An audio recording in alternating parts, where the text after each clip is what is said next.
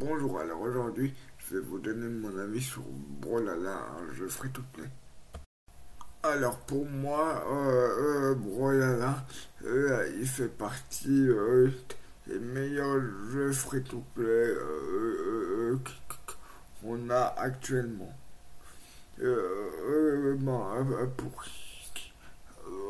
Alors ben, pour 15, 16 euros, tu avoir tous les personnages même les nouveaux personnages qui, sortent, euh, et ça, je trouve ça hyper bien. Après, euh, t'as énormément de maps différentes. Après, t'as énormément de personnages avec des styles de combat différents, et je trouve ça super.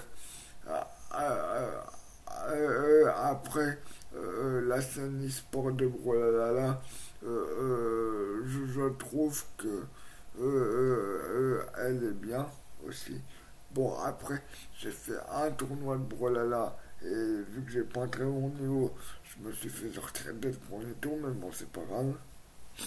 Et voilà. Euh, alors, bah, euh, alors, bah, franchement, si vous voulez faire de l'e-sport ou passer une soirée entre potes tranquilles, euh, comme je ferai tout plein, alors bon faut vous jouez à Brolala. Vous prenez le pack euh, à 15, 16 euros et vous êtes tranquille. Voilà, c'était tout ce que j'avais à vous dire sur ce, jeu. N'hésitez pas euh, à essayer si vous le voulez.